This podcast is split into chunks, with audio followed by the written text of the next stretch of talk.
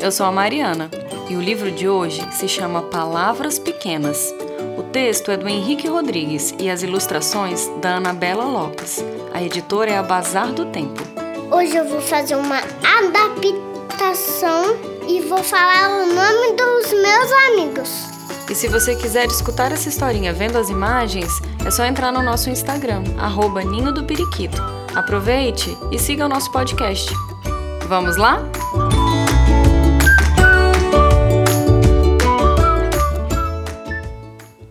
Léo gostava de ver os detalhes do mundo gigante e gostava ainda mais de aprender o nome de tudo. Velotizador era aquilo que girava rápido para fazer vento. TV Lisão era a nova TV, só que grandona. Chutebol era seu jogo preferido. Uma pessoa desmagrecia se comesse muito. Caso comesse pouco, ela desengordava. Todo mundo dizia que ele estava errado, mas Léo nem dava importância. A bagunça dos nomes incomodava muito o Léo. Por que jabuticaba tem esse nome tão grande se é uma fruta tão pequena? A uva é que tá certa. E a jaca? O nome poderia ser maior, já que é uma fruta tão grande. Então eu vou ajeitar. A frutinha preta vai ser buti e a frutona jabuti-jaca.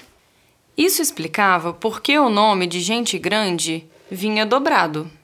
Pai, papai, mãe, mamãe, tio, tio, avó, vovó. Já na escola, quase todo mundo tinha um nome pequeno. Lala, Bia, Lulu, Yaya, Gi, Nina, Tota, Caio, Ian, Guto, Liz, Theo. Certa vez, Léo notou que algumas palavrinhas podiam levar a ideias grandes. Ele reparou, por exemplo, no mar, e no céu, e no não. Um dia, Léo cresceu e virou Leonardo.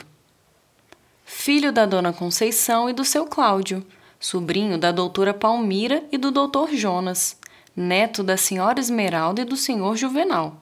Mas o melhor de tudo é que ele ainda se encontrava com a Yaya, Augusto, Cecília, Diana, Diego, Esther, Belinha e a Júlia.